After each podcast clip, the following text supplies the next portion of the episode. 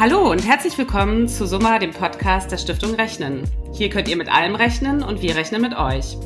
Mathematik ist überall und Rechnen ist neben Lesen und Schreiben eine der wichtigsten Fähigkeiten, die wir erlernen. Mit Summa, dem Podcast, wollen wir zeigen, wie Mathematik unser Leben bestimmt und das Rechnen Spaß machen kann. Die Welt der Zahlen, Mathematik, Finanzbildung, Rechnen, das sind die Themen, zu denen wir unter dem Motto Wir rechnen mit mit spannenden Gästen sprechen wollen. Sie alle haben einen Bezug zur Mathematik, aber nicht immer so, wie man es vielleicht erwartet.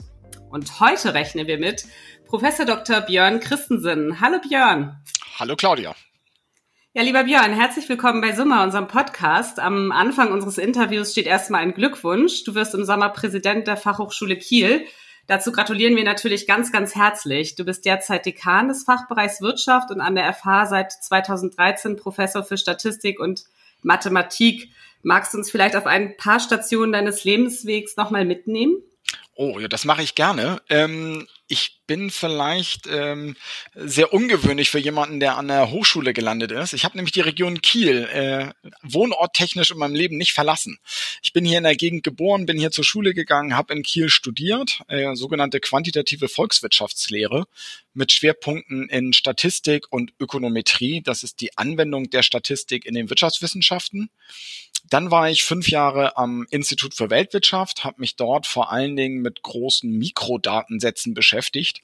Das heißt Datensätzen, die auf Ebene von einzelnen Individuen zum Beispiel gestaltet sind und wo man sehr schöne statistische Auswertungen machen kann. Und habe mich dann im Jahre 2005 selbstständig gemacht, habe im Laufe der Zeit zwei Unternehmen gegründet, die sich mit statistischer Analyse und Prognose beschäftigen, ähm, was nicht so attraktiv klingt. Das hieß dann irgendwann Data Mining und später hieß es Big Data, weil wir mit sehr großen Datenmengen gearbeitet haben. Und wie du schon richtig gesagt hast, seit 2013 bin ich jetzt an der Fachhochschule in Kiel. Ja, vielen Dank für die Einblicke. Ähm, ganz viele Stationen davon werden auch gleich noch unser Thema sein. Äh, Im Moment verändert ja die Corona-Krise unser aller Leben und unseren Alltag ganz, ganz massiv. Und dein Thema, du hast es gesagt, ist die Statistik. Und ich weiß von dir, dass du auch selbst die kompliziertesten Statistiken und Vorhersagen verständlich und pragmatisch erklären kannst. Äh, kannst du uns aus deiner Sicht eine Einordnung in die derzeitigen Zahlen der WHO oder des RKIs und der Prognosen für den weiteren Verlauf geben? Na, ich glaube, da eine Einordnung ist ein bisschen schwierig, aber ich kann vielleicht zwei, drei Dinge dazu sagen, ähm, die man, wo man sonst vielleicht gar nicht sieht, wie wichtig sie sind. Also wir verstehen alle momentan, dass es Diskussionen darüber gibt, welche Zahlen sind eigentlich richtig. Ähm, äh, wir haben Diskussionen darüber, was ist eine Exponentialverteilung, wo befinden wir uns auf diesem Weg der Exponentialverteilung und so weiter. Das ist alles schon schwer genug zu verstehen. Aber ich glaube, das Wichtigste ist momentan die Bedeutung überhaupt der Statistik. Also, dass die entsprechenden Experten verstehen, was an Daten vorliegt und was auch nicht an Daten vorliegt und was das an Unsicherheit bedeutet. Und ich bin der festen Überzeugung, die nächsten zwei, drei Wochen werden vor allen Dingen, ähm, wird es vor allen Dingen wichtig werden, welche zusätzlichen Informationen wir bekommen, um dann entscheiden zu können, wie auch unser Leben in der nächsten Frist dann weiter gestaltet werden kann.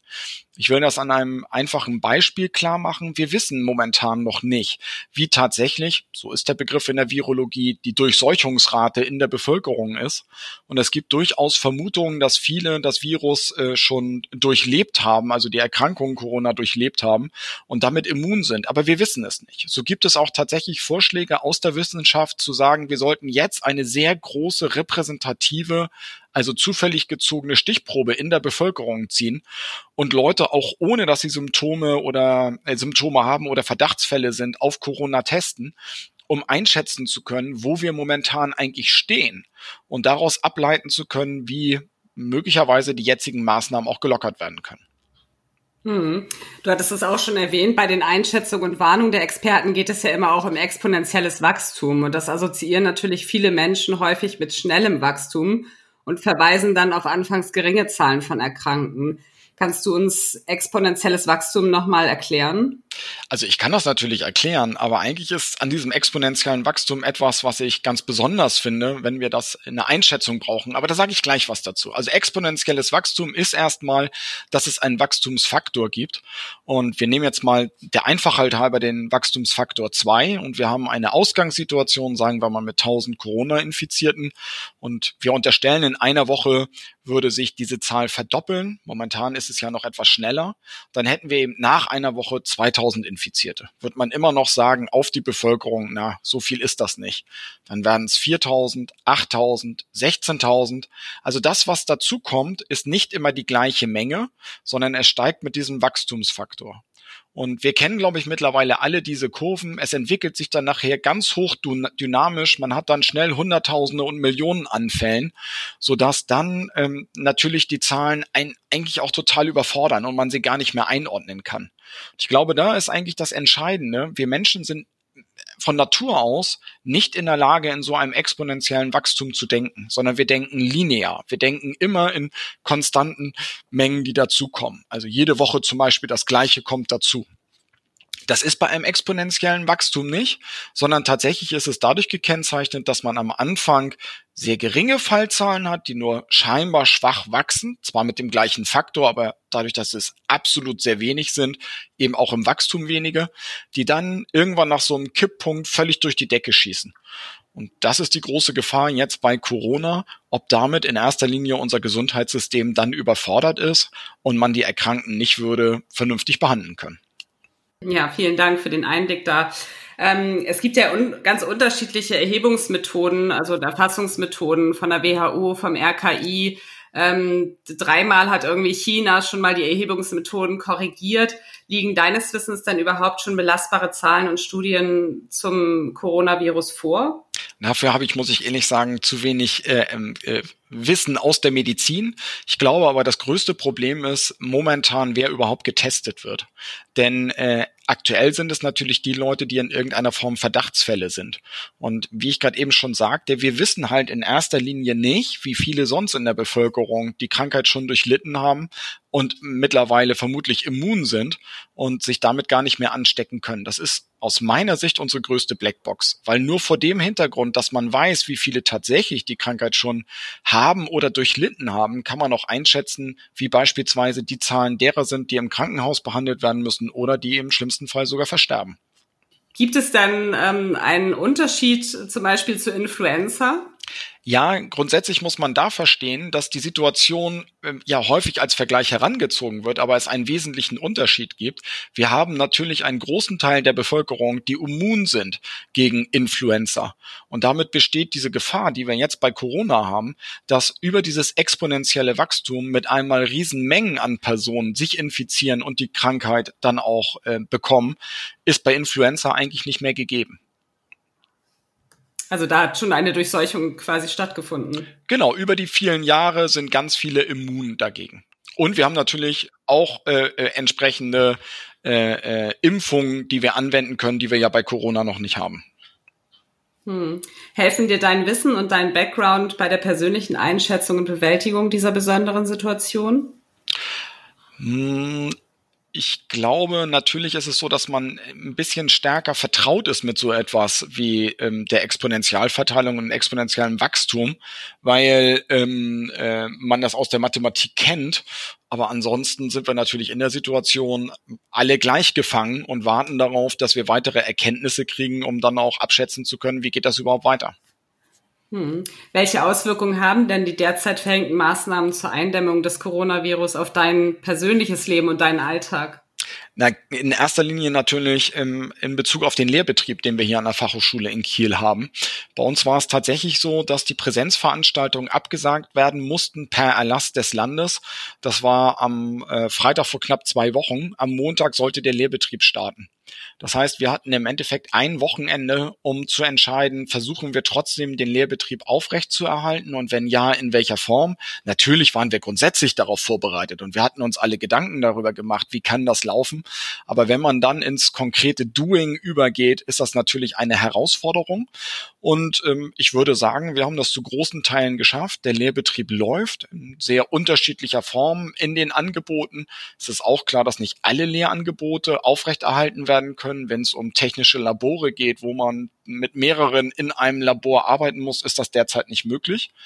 Aber bei den sonstigen Veranstaltungen haben wir alles umgeswitcht auf eine Form der Online-Lehre und sind auch guten Mutes, im schlimmsten Fall das Semester ähm, derart bewältigen zu können und den Studierenden die Möglichkeit zu geben, ihr Studium erfolgreich fortzuführen. Hm, du hast es angesprochen, Online-Lehre. Welche Auswirkungen hat denn die Corona-Krise deiner Meinung nach auf die zukünftige Entwicklung beim digitalen Lernen? Was lernen wir gerade über das digitale Lernen? Ich habe das Gefühl, da geht so ein echter digitaler Ruck durch Deutschland und durch die Bildungslandschaft, oder? Absolut. Also das fängt schon damit an, dass natürlich ähm, viele gar nicht vertraut waren mit allen technischen Möglichkeiten. Das ging mir in Teilen auch so. Wir mussten uns also alle in Crashkursen zwangsweise damit beschäftigen. Und ich glaube, wir sehen jetzt auch, welche Möglichkeiten es dort gibt, aber auch welche Limitationen. Also wir machen sehr viel Live-Web-Veranstaltungen äh, äh mit den Studierenden, wo alle zugeschaltet sind, wo man tatsächlich wie im Hörsaal auch auf der auf einem Whiteboard schreiben kann. Die Studierenden können Fragen stellen. Das Ganze ist interaktiv. Also vom Prinzip funktioniert es wie auch in der Präsenzlehrveranstaltung und trotzdem spüren wir alle, dass es nicht das Gleiche ist. Man braucht eben doch irgendwie den persönlichen Kontakt, um ganz stark auf die individuellen Fragen der Studierenden eingehen zu können, um an den Gesichtern stärker zu sehen, haben sie es verstanden, haben sie es nicht verstanden und so weiter. Also es ist ganz klar, die Präsenzlehre ist hierdurch nicht tot, aber wir erleben alle, wie Online-Lehre möglich ist und werden diese, ähm, diese Erkenntnisse und unser, äh, unser Erlerntes dann natürlich in Zukunft auch stärker zusätzlich in die Lehre integrieren. Hm. Wie müssen denn deiner Meinung nach erfolgreiche digitale Lernkonzepte aussehen? Ach, eigentlich ist da gar nicht so ein großer Unterschied zur Präsenz. Ich glaube, das Allerwichtigste, was gute Lehre auszeichnet, ist, ein Gespür dafür zu haben, an welcher Stelle Studierende etwas noch nicht verstanden haben.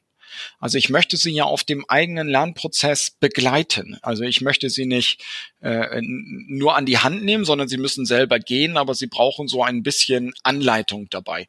Und dort zu erkennen, an welcher Stelle noch ähm, Hilfestellung notwendig ist, das ist in digitaler Lehr Lehre genau das gleiche wie in Präsenzlehre. Hm.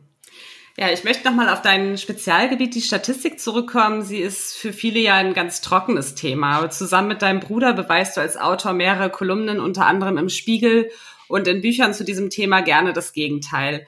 Hast du für unsere Hörerinnen und Hörer einige Beispiele, vielleicht aus diesen Zeiten etwas ganz Optimistisches?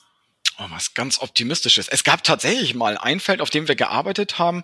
Da hieß es, Pessimisten leben länger. Das war eine große wissenschaftliche Studie. Und ähm, äh, das war etwas, das ist auch äh, in den Medien um die Welt gegangen und das gefiel mir nicht, weil ich grundlegend Optimist bin. Und wenn ich dann vor der Wahl gestanden hätte, entweder ich werde Pessimist, um länger zu leben, oder ich bleib halt Optimist und müsste danach nach dieser Statistik frühzeitiger sterben.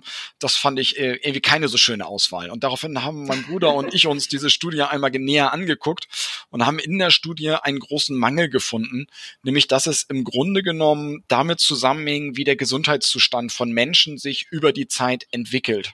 Ich müsste das jetzt erklären, das ist deutlich komplizierter, aber im Endeffekt konnten wir damit relativ einfach nachweisen, dass diese Aussage, ich nenne es ganz deutlich, Quatsch war und äh, auch weiterhin gel gilt, wie lange man lebt, ist nicht davon abhängig, ob man Pessimist oder Optimist ist. Also da brauchen wir keine Sorge haben. Na Gott sei Dank. Und wie wichtig ist es denn generell für den Alltag, dass man äh, Statistiken und Grafiken lesen und richtig interpretieren kann? Ich glaube, das ist eine ganz, ganz wichtige Grundkompetenz, denn ähm, es gibt ja kaum einen Zeitungsartikel, kaum einen Artikel im, im Beitrag im Fernsehen, im Internet, wo auch immer, wo nicht mit Zahlen argumentiert wird. Und ähm, die werden dann häufig aufbereitet. Das ist ja auch der Sinn und Zweck, sei es grafisch, sei es tabellarisch. Ähm, und wir müssen natürlich in der Lage sein, dabei einzuschätzen, wann wir ähm, statistisch, Statistiken präsentiert bekommen, denen wir vertrauen können und wo wir vielleicht auch hinters Licht geführt werden, äh, bewusst oder unbewusst. Also das ist eine Grundkompetenz, um sich eine Meinung zu bilden und damit aus meiner Sicht existenziell wichtig. Hm. Ja, seit 2013 bist du an der Fachhochschule Kiel und vorher hast du ja unter anderem auch zwei Unternehmen gegründet. Und für deine zukünftige Präsidentschaft hast du dir auch auf die Fahnen geschrieben, Gründeraktivitäten stärker zu fördern. Warum, warum ist dir das so wichtig? Weil ich glaube, ähm, zum einen haben wir ganz viel Gründungskapital unter den Studierenden und denjenigen, die bei uns ein Studium dann erfolgreich absolviert haben. Ähm, und ich würde mich freuen, die auf dem Campus zu halten, dass sie ihre, ihre Gründung hier ausprobieren können.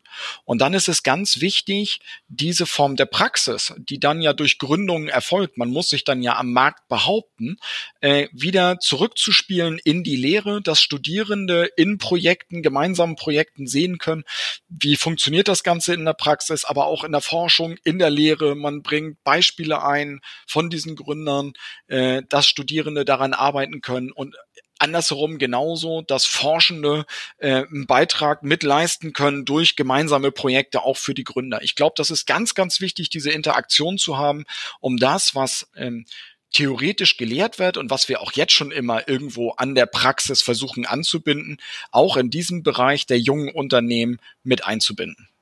Ja, das ist toll. Äh, wir haben schon über deinen Bruder gesprochen. Er ist auch Professor für Statistik, ebenfalls in Kiel, aber an der Christian-Albrechts-Universität. Ihr kommt aus einer mathematisch geprägten Familie. Ist euch die Liebe zur Mathematik also schon in die Wiege gelegt worden? Ja, das glaube ich schon. Also da ist durch unsere Eltern schon immer äh, überhaupt nicht in irgendeiner Form gelenkt, aber äh, immer schon ein kleiner Fokus drauf gelegt worden. Ähm, wir fanden diese analytischen Fragen vielfach interessant und ähm, haben das von zu Hause definitiv mitbekommen. Unsere Eltern äh, waren Lehrer und äh, auch für Mathematik und da hat das indirekt immer eine Rolle bei uns gespielt aber nicht irgendwie so mit erhobenem Zeigefinger und ihr solltet, sondern ich glaube, das ist aus uns heraus erwachsen, die Liebe zur Mathematik äh, von unseren Eltern auch aufzunehmen. Mhm. Und hast du deine Begeisterung für Mathematik auch an deine drei Töchter weitergegeben? Claudia, diese Frage müsstest du meine drei Töchter stellen. Aber ganz ehrlich, nein, es ist ja auch schön, dass Kinder sehr, äh, sehr unterschiedlich sind in ihrem Wesen. Ähm, ich würde sagen, zum Teil ja, da ist eine gute Begeisterung für Mathematik, aber nun sind unsere Töchter auch gerade in der Pubertät. Zum Teil ist da auch gute Ablehnung der Mathematik und diese Grundfrage, wozu brauche ich das Ganze? Da habe ich also noch ein bisschen Arbeit zu leisten. Und apropos drei Töchter, wie wahrscheinlich ist es denn, Vater von drei Mädchen zu werden? Ähm, jetzt muss ich das ein bisschen präzisieren. Also man hat genau drei Kinder und dann die Frage, dass man äh, drei Mädchen hat, wenn man das sozusagen betrachtet, bevor man äh, mit seiner Frau die Kinder bekommt, dann kann man sich das ganz einfach überlegen. Die Wahrscheinlichkeit für ein Mädchen ist, ist nicht ganz genau richtig, aber nahezu einhalb. Das haben wir dann dreimal. Das Ganze ist multiplikativ verbunden. Das heißt, die Wahrscheinlichkeit ist ein Achtel. Also so gering ist das gar nicht, 12,5 Prozent. Und wenn man die Frage ein bisschen anders stellen würde, wie groß ist eigentlich die Wahrscheinlichkeit, dass man bei drei Kindern jeweils das gleiche Geschlecht hat, hätte man das gleiche ja auch noch für die Jungen an Wahrscheinlichkeit. Und dann ist das schon bei ein Viertel. Also in jedem vierten Fall haben diese drei Kinder dann das gleiche Geschlecht. Das ist also gar nicht so unwahrscheinlich, wie man manchmal denken würde. Mhm. Okay, du bist ja auch Mitglied äh, im Beirat der Stiftung Rechnen. Welches Bild von der Mathematik möchtest du denn in der Öffentlichkeit gern zeichnen? Mir ist es ganz wichtig, äh, oder mir sind zwei Dinge ganz wichtig. Das eine ist die Bedeutung der Mathematik, die Bedeutung der Mathematik im Alltag, im Berufsleben, für uns als Gesellschaft. Und das zweite, dass Mathematik nicht unbedingt schwierig sein muss, sondern selbst wenn man ähm, vielleicht frustriert ist durch das, wie man Mathematik in der Schulzeit kennengelernt hat, heißt das nicht, dass man die Freude zur Mathematik nicht auch später noch gewinnen kann. Ähm, auf jeden Fall darf es keine Hürde sein, dass man vielleicht in der Schule schlecht in Mathematik war oder was auch immer. Trotzdem kann man daran Freude haben und es noch erlernen. Ja, Hörerinnen und Hörer, die unseren Podcast regelmäßig verfolgen, die ahnen es schon, welche Frage jetzt äh, zum nahen Schluss kommen wird. Wo rechnest du privat genau nach?